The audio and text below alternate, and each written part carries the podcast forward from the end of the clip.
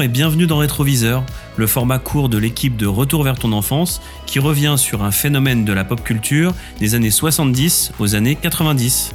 Souvent éphémère, mais ultra marquant, ce sont ces jouets, modes, consoles, magazines qu'on a aimés ou pas, mais qu'on n'a jamais oubliés.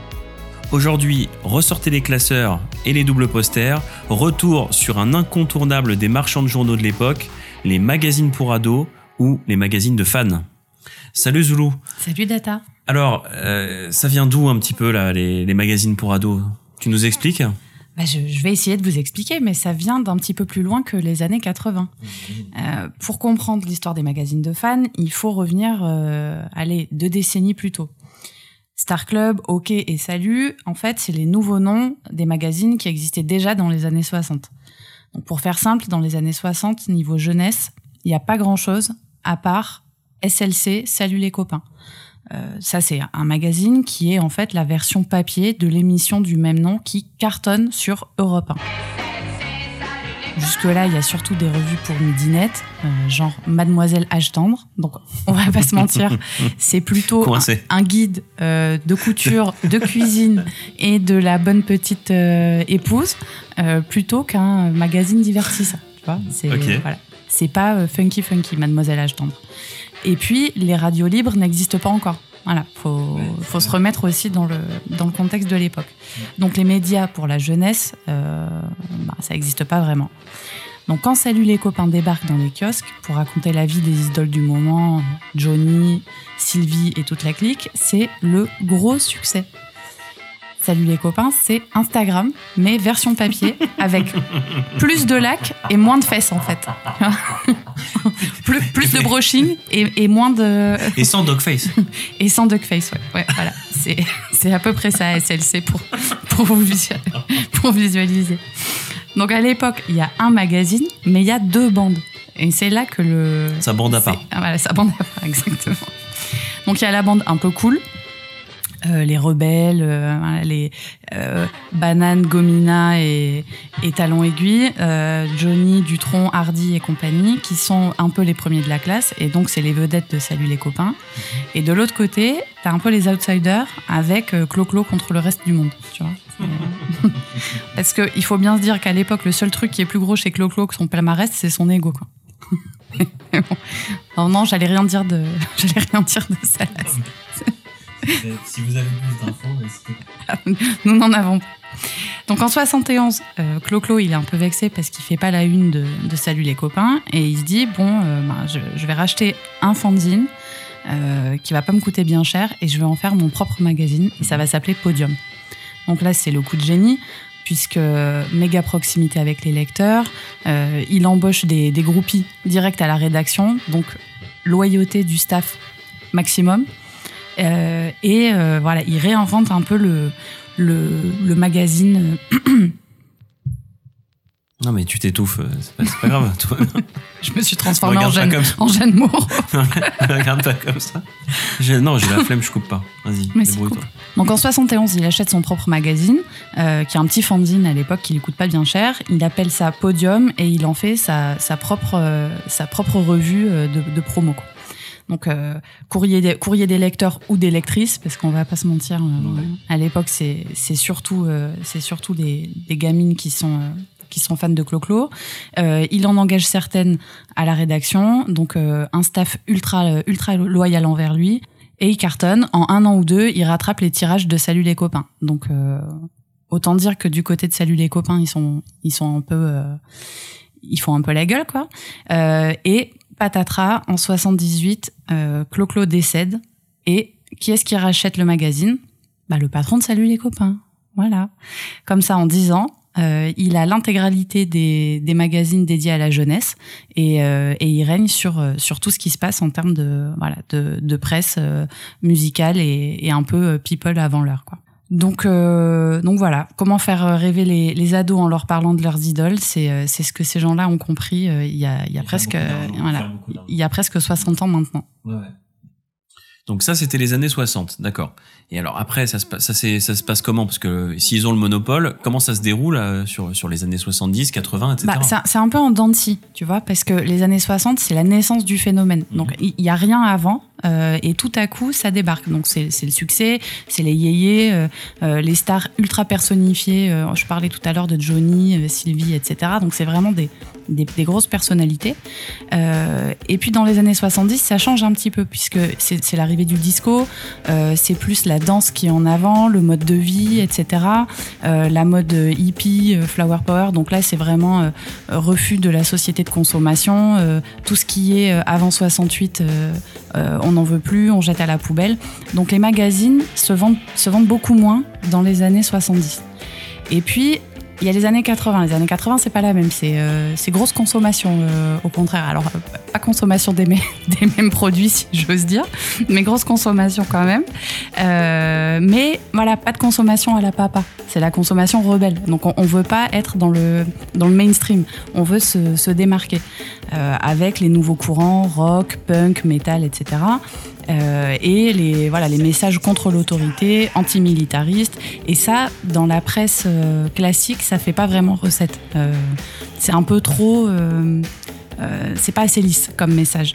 Donc, il y a un petit flottement aussi dans les années 80 au niveau de la presse type Salut les copains et, Podium et qui fait, plus, enfin, qui fait la part belle aux au fanzines en fait, puisque tous ces courants alternatifs euh, ils sont pas cités dans la presse, mais les gens veulent en parler et veulent en entendre parler. Et donc c'est les fans eux-mêmes euh, qui se mettent à, produire des, euh, revues, euh, des, petits magazines, voilà, fait souvent avec trois, bouts de, trois bouts de papier et deux bouts de ficelle.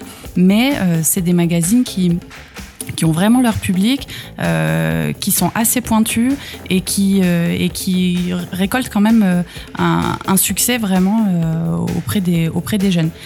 Voilà. Il y a certains magazines du, type qui ont tiré leur épingle du jeu. Il y avait par exemple Enfer, tout début des années 80, qui est le premier magazine à s'intéresser à, la, scène hard rock, metal en fait. Et, et c'est grâce à ces 3-4 euh, copains qui sont ultra fans de, de, métal et qui suivent les groupes en tournée qu'on découvre en France Metallica, par Incroyable. exemple. Ouais. Incroyable. Voilà. et c'est vrai que même aujourd'hui, les fans de, les fans de métal se souviennent par exemple de ce fanzine qui a duré euh, quoi 5-6 ans, euh, mais qui est une méga référence euh, dans la naissance de, de, tout ça. Quoi. Donc bon, voilà, les fanzines, les courants un petit peu alternatifs, et puis, et puis c'est la fin des années 80. Et là, ouais, ouais c'est moche. Et là, c'est plus, euh, punk, c'est plus euh, metal, c'est plus hard rock, c'est la pop, la dance et euh, le, culte de la personnalité, ambiance Madonna, Michael Jackson, méga production hollywoodienne, euh, concert géant, etc. Donc tout est plus beau, tout est plus grand. Euh, c'est plus des stars, c'est des superstars. Et pour parler de superstars, on fait pas des, des fanzines. Euh, il faut vraiment de nouveau des, voilà, des, vraies revues qui brillent avec du papier glacé, des couves qui, qui en jettent, etc. Et donc là, voilà, bah c'est de nouveau le, tremplin pour les magazines des années 60 qui étaient un petit peu en sommeil, et on retrouve bien lifté, bien remixé à la sauce euh, années 80, fluo et, tout ce qu'il faut. Salut, Star Club et, autres magazines de notre jeunesse. Voilà. Donc, euh, bon, bah, on s'en rappelle, hein, les couvertures ultra chargées avec euh, 10 montages photos dans, tous les, sens, des encarts, des étoiles, euh, voilà, et puis un sommaire à rallonge avec les, fiches chansons pour connaître tout par cœur, même si tu comprenais pas l'anglais et tu pouvais crâner avec ton Walkman Sony flambant neuf après avoir fait un méga caprice à Mammouth en juillet 95. Euh, bon, je. Voir, je... voir Cora. pour ma part, c'était c'était Mammouth. Oui, c'était un caprice mémorable, mais le mais le Walkman en, en, va, en valait la peine. Euh, avec les écouteurs, avec la mousse. Évidemment. Ah, évidemment tu me, fais, tu me fais plaisir. Mais, ça, mais que... ça attrapait un petit peu les cheveux quand même. Ouais. Tu vois, il y a la partie métallique. Euh, ouais. Voilà, c'est toi, t'avais peut-être pas ce problème, mais moi, j'avais les. Il y avait deux écoles. Moi, moi, je suis passé très vite à l'enrouleur de d'écouteurs. Mais pour on... ceux qui pour ceux qui, se, qui ont encore cet objet, envoyez-nous vos photos parce que je, je- je- j'ai perdu mon enrouleur Sony d'écouteurs. C'était un disque. Tu vois comment Oui, c'était je vois très bien Attends. comment c'était, mais, mais moi je ne pouvais pas l'avoir. Ah, bah, pardon. C'était un truc de riche. Mais rien à- tu te la racontes. T'es en train de remuer le couteau dans la, dans la, la- dans la plaie de mon Ah, enfance. je vais passer pour un vieux gosse de riche dégueulasse, quoi. Bon, ok, excuse-moi. Bon, tant pis. Désolé de t'avoir euh, ramené un mauvais souvenir. Non, mais c'est pas grave, c'est pas grave. Je, je vais me replonger dans mon, dans mon classeur Star Club et puis ça, ça va me remonter le moral. Donc les années 80, bon, c'est la même Bah voilà, donc les magazines euh, et euh, donc euh, voilà grosse euh, gros gros montage, gros sommaire avec euh, les fiches chansons. Tu pouvais même avoir les classeurs euh, directement chez le marchand de journaux pour pouvoir glisser tes petites fiches et puis tout euh, tout consigner. Euh, tu pouvais, euh, t'avais la, la rubrique euh, cœur à prendre. Je sais pas si tu t'en rappelles Euh, et tu savais qui était célibataire ou pas. Donc si tu si tu kiffais Manuela ou Rock Voisine, tu pouvais t'imaginer dans tes rêves les plus fous euh, devenir tout, à coup son ou sa petite amie. Enfin, c'était vraiment Mais ça, c'est plutôt les années 90. ça, ouais, c'est quand même fin des années 80 déjà. Ça, tu pouvais aussi devenir le petit copain de Madonna dans tes rêves, hein, si tu, ouais, si tu voulais. Ça, c'était les, les cœurs à prendre. Euh, et puis il y avait, bon, bah bien sûr, le- les doubles posters avec euh, recto verso, euh, David Bowie, Michael ou ou je ne sais qui encore. Donc comme ça, t'étais pas déçu. D'ailleurs, nous avons un super poster. Alors, je ouais. crois que c'était les 7 jours, non? Ah, je sais C'est plus, pas mais un il magazine il, de- est tellement collector. auditeur, nous avons le poster officiel de. Mais arrête, rigole pas, il est génial. c'est Michael Jackson. avec E.T. Mais c'est mythique. Tapez ça sur Google. Vous allez, vous- une grosse partie d'entre vous vont, vont s'en rappeler. C'est juste du bonheur en barre. C'est un fond bleu. Michael, je crois qu'il a un pull rouge. Je l'ai plus Ah, un perfecto, je crois. Non, c'est pas un perfecto rouge Attends, je crois que je l'ai là. Il est pas dans cette bibliothèque là Euh, Je crois, je sais plus. Tiens. Putain, je, alors j'avais pas prévu. Tiens, bim. Ah ouais, Pull pull rouge, chemise blanche. Ouais, je pensais que j'avais misé sur le perfecto. Ah, par vois. contre, derrière, c'est Johnny Hallyday. oh merde. L'idée au zénith. Mais le poster. Michael- Ah, mais en fait, tu vois, E.T. est plus grand que Michael. Ouais, en c'est fait. E.T. qui tient Michael. Ouais. Mais ils ont la même tête. hein. Ils ont le même chirurgien. Mais ils ont le même âge aussi. Et ce poster-là, c'est vraiment la vie, quoi. Et c'est euh, ce poster. euh, donc, tapez sur Google Michael Jackson E.T. Et, euh, et ben non, en fait, c'est Podium Ah, novembre vois 1984. C'est marqué dans le- l'angle en haut à gauche. Voilà, si vous avez ce poster, vous êtes, euh, vous êtes chanceux comme nous. Voilà. D'ailleurs, il faudrait que tu arrêtes de le plier maintenant. Ouais, je vais le mettre. euh, on, va, on va le mettre dans un. Voilà, dans il m'a- tout chamboulé, mais voilà, c'est illustration parfaite. Donc les fameux doubles posters euh, qu'on avait tous et, et- et dont on tapissait nos, nos chambres avec notre papier peint euh, à motif atroce, il faut bien le dire. Avec une petite frise pour les plus chanceux d'entre nous. Voilà, donc euh, euh, tous- ces, tous ces souvenirs de, de magazines où on pouvait suivre euh, euh, ce qui se passait en tournée, soi-disant, bon, c'était un petit peu romancé. Et puis par la suite, toutes les aventures d'Alliage, des Worlds Apart, de Britney.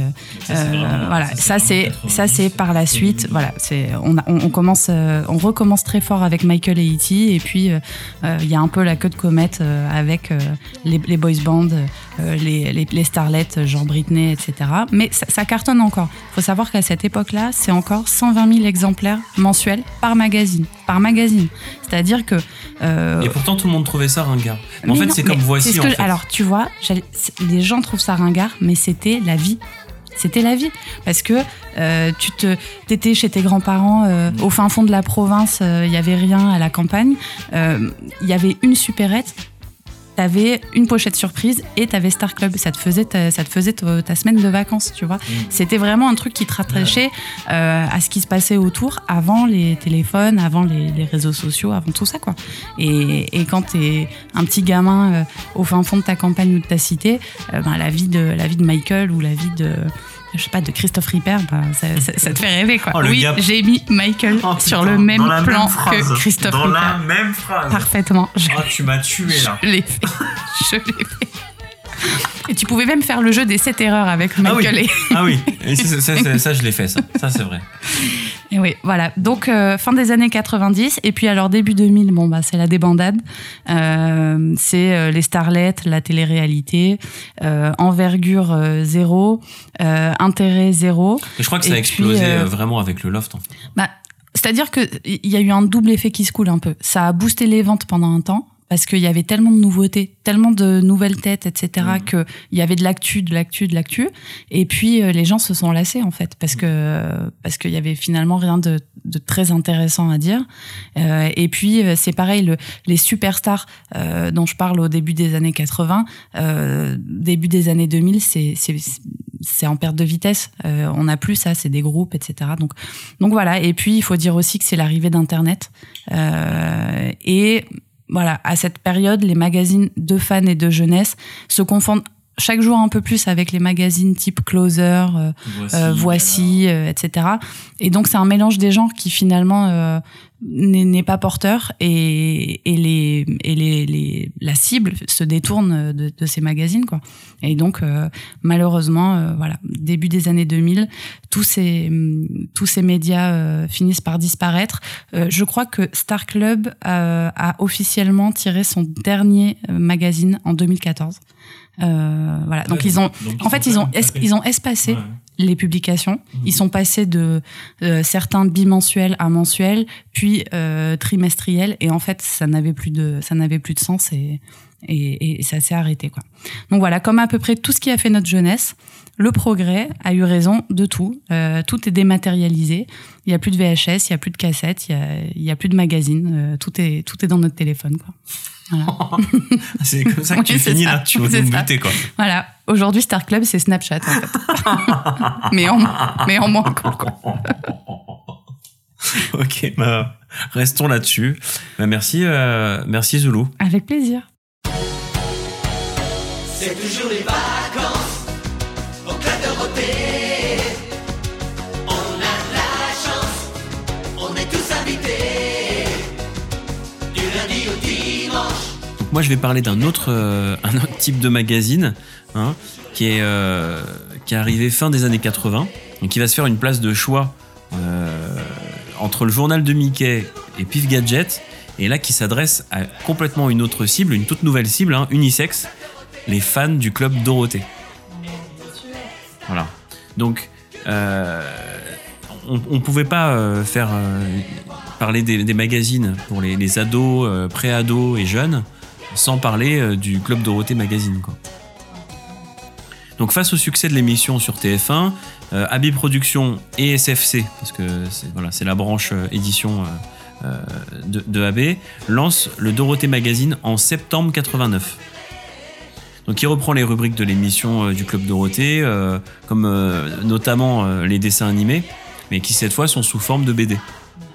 Bah oui, en plus, comme ça, ils payent pas les, deux fois les droits. En fait, euh, c'est pas le manga, par exemple, Dragon Ball, c'est pas, ils mettent pas des morts, c'est pas, c'est pas Jump comme au, Japon.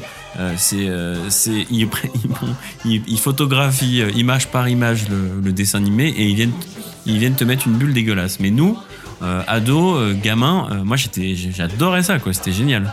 Et donc c'est un carton immédiat, hein, instantané. Parce que c'est vrai que ce que tu disais tout à l'heure, c'est que les magazines de stars, on va dire, starlet, c'est plutôt orienté filles, hein, et ce dès les années 60, comme tu le disais, à juste titre. Donc, non seulement c'est garçons et filles, c'est unisexe, mais surtout ça permet de ratisser super large et d'aller séduire une nouvelle cible marketing qui sont les pré-ados. On a les gamins qui vont euh, qui vont lire euh, Pif Gadget et euh, le journal de Mickey. On a les adolescents et adolescentes qui eux vont être intéressés plutôt par les les Star Club, les Hockey Podium, etc. Et donc il reste cette cible entre les deux, hein, je sais pas, 8 8 13 ans, 8 14 ans qui sont les fans du Club Dorothée. Et donc, eux, c'est la cible rêvée. Quoi. Et eh bien justement, dans le Club Dorothée Magazine numéro 3, il y a Dorothée chez les ninjas, avec un éventail japonais. Hein ah, c'est elle là C'est elle Derrière l'éventail Absolument. Oh, bah, ouais, mais il n'y a pas que ça, Jackie. Bien sûr qu'il n'y a pas de ça. Alors, Regarde. Montre, Il y, a, y, a les aventures de Dorothée. On commence avec les aventures de Dorothée, Toutes par exemple. Les semaines. Oui. C'est quand même chouette, ça. Et puis, c'est pas tout non plus. Regarde, juste après, qu'est-ce qu'il y a?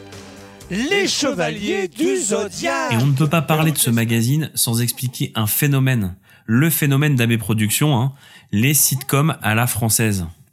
Parce que en 1989, c'est aussi l'année de la diffusion de la première sitcom d'AB, Les Musclés. Les Musclés, quoi.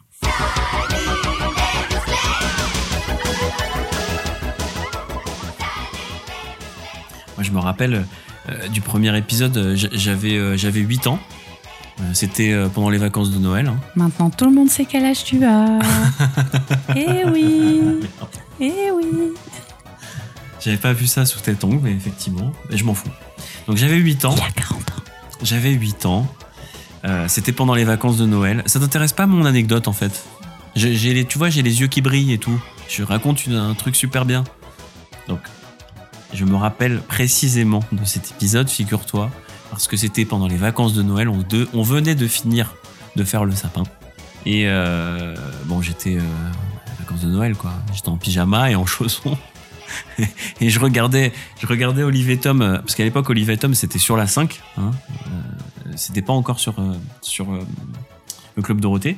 Et juste après, je suis revenu sur TF1, et là, je découvre les aventures de Framboisier, Rémi, René, euh, Eric, et puis aussi Minet avec, euh, avec Valériane qui lui fout des claques. Et franchement, j'ai adoré, j'ai adoré. Avec mes yeux d'enfant, c'était euh, c'était top.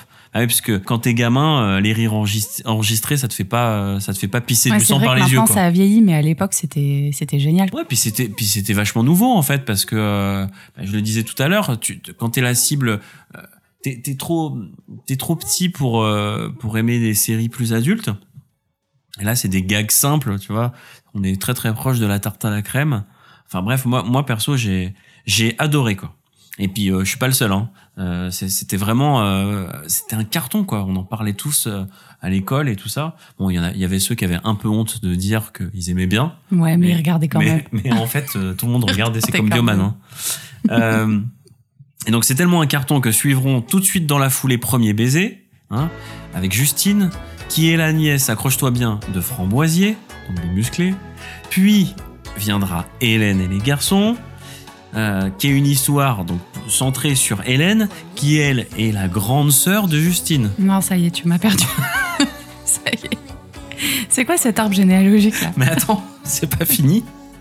Parce que je pourrais aussi parler de Lola, qui est sa cousine du miel et les abeilles, ou d'Agnès, qui est la tante qui dirige le camp de vacances des garçons de la plage. Bon, en gros, euh, les- en gros, les scénaristes, ils étaient sous cocaïne. hein. Je pense qu'il n'y a pas d'autre explication. Euh, Ils ont dû croiser ceux des Feux de l'amour aussi, parce que c'est un peu le même Non, genre. Feu de l'amour, c'est pas pareil. C'est un épisode pour la vie. C'est-à-dire que les personnes Oui, mais meurent par contre, tout le monde est le frère. pour de vrai. Le frère et l'oncle en même temps, mais aussi l'amant. Tu vois, Il- si tu refais le truc depuis le début, c'est Oui, une consanguinité. C'est pas pareil parce que parce que dans, dans une série normale, les gens meurent, d'accord, faire du suspense. Dans les feux de l'amour, les gens meurent en vrai, Mais est-ce qu'on peut parler de, de, à base de est-ce 80 qu'on ans. peut parler en fait. de José et Monsieur et, et Non, qui? Non, José et Nicolas. Ah ouais. non, il y a deux histoires. mais Des- non, mais on s'écarte euh, du Ah, truc. alors c'est pas nous qui nous écartons, eux s'écartent sûrement. bon. Il y aurait, euh, mais ça c'est pour ça c'est c'est pour le miracle de l'amour, c'est c'est c'est de Ah oui, mais c'est la suite de l'arbre généalogique. Bon, euh, il paraîtrait qu'il y ait deux gros sujets. Le premier, mais on en reparlera. On en reparlera. Mais on va quand même les balancer. Bon, alors vas-y, parle, de, parle du premier. Moi, je, je, un Celui qui m'a fait une fracture aux deux yeux quand je suis tombée dessus sur TMC un, un sombre matin. J'ai vu la vision d'horreur qui a traumatisé toute mon enfance. Euh, tout est revenu d'un seul coup. J'ai allumé la télé et là, il y avait José et Nicolas dans le même lit, sous les mêmes draps, qui se regardaient comme si manifestement il s'était passé des choses pas très catholiques. Et là, je dois dire que vraiment, mon monde s'est écroulé parce que c'est quand même ultra traumatisant. Ouais, j'avoue. Mais est-ce que c'est plus traumatisant que Monsieur Gérard qui couche avec Annette Non, ça. Parce que ça, moi, ça m'a buté. Mais c'est un fossile, Monsieur Girard. quoi. Tu peux pas coucher avec Monsieur Girard. Mais si mais, mais il- mais- mais on peut tous coucher avec Monsieur Gérard. Non, mais écoute, parle pour toi. parle pour toi. Bon, Voilà, chers auditeurs, Voilà. vous venez d'apprendre que tout le monde peut coucher avec Monsieur Girard. bon, allez. Mais comment tu veux que... Oh merde, tu fais chier. Bon, reprenons. Donc, c'est un carton total. Monsieur Gérard. bon, c'est un carton total. Euh, on s'en rappelle tous, hein, plus ou moins. Hein, là, là aussi, on n'assumait pas, mais, euh, mais euh, moi, je suis désolé. j'assumais pas. Mais maintenant, t'as su. Mais en fait, avec le recul, mais non, mais en fait, je, je regardais un certain nombre d'épisodes quand même. Et puis ça passait tout le temps, etc. Bref, c'est- vraiment un truc important. Et pour revenir au, au- au sujet, bah, euh, progressivement, ça a pris une place vachement importante dans le, le magazine du Club Dorothée. Parce qu'ils ont fait un système de romans photo. On avait euh, Dragon Ball, euh, Sailor Moon, etc. Et ben là, c'est exactement pareil. On va avoir euh, tous les épisodes d'Hélène et les garçons, Premier baiser, etc. en roman photo, hein, d'une dizaine de pages. Donc ça, c'est le premier point. Euh, et euh, et puis bah euh, exactement comme pour toutes ces starlettes que que va faire émerger Jean-Luc Azoulay, le boss d'AB Productions, il va les les faire chanter, les faire jouer dans il y aura des crossovers dans les différentes séries, etc. Et ouais, il leur donne vraiment une vie euh, entière, quoi, une vie de, de, de star. Le plus bel exemple, c'est c'est quand même celui d'Hélène, hein, qui va finir par remplir euh, tous les zéniths de France. Il y a un certain nombre de petites filles euh, euh, qui euh, auraient rêvé, euh, dont toi, euh, d'aller Pourquoi tu continues d'aller- là-bas. Mais mais non, mais c'est un truc, mais enfin franchement c'est phénoménal quoi pour, pour l'époque. Et euh, mais bon, ça c'est une autre histoire. Mais c'est vrai que euh, on peut pas parler du Dorothée Magazine sans parler euh, euh, des, euh, des des sitcoms d'AB quoi. C'est ça va avec. On, on- va y retrouver euh, les, les mêmes fiches. Voilà les fiches stars à collectionner euh, euh, donc euh, tu pourras donc apprendre que Christophe Ripper est célibataire que Hélène Rollès de son vrai nom est originaire du Mans euh, que Anthony Dupré a passé toutes ses vacances à, à Palavas bref du croustillant du croustillant on est vraiment euh, au top Au top du pot. Oh là là là là, Sympa, non C'est bien. Il y a des fiches aussi, fiches chansons, fiches de Roxan. Voilà. Hein, regardez, il y a une fiche sur Roxan.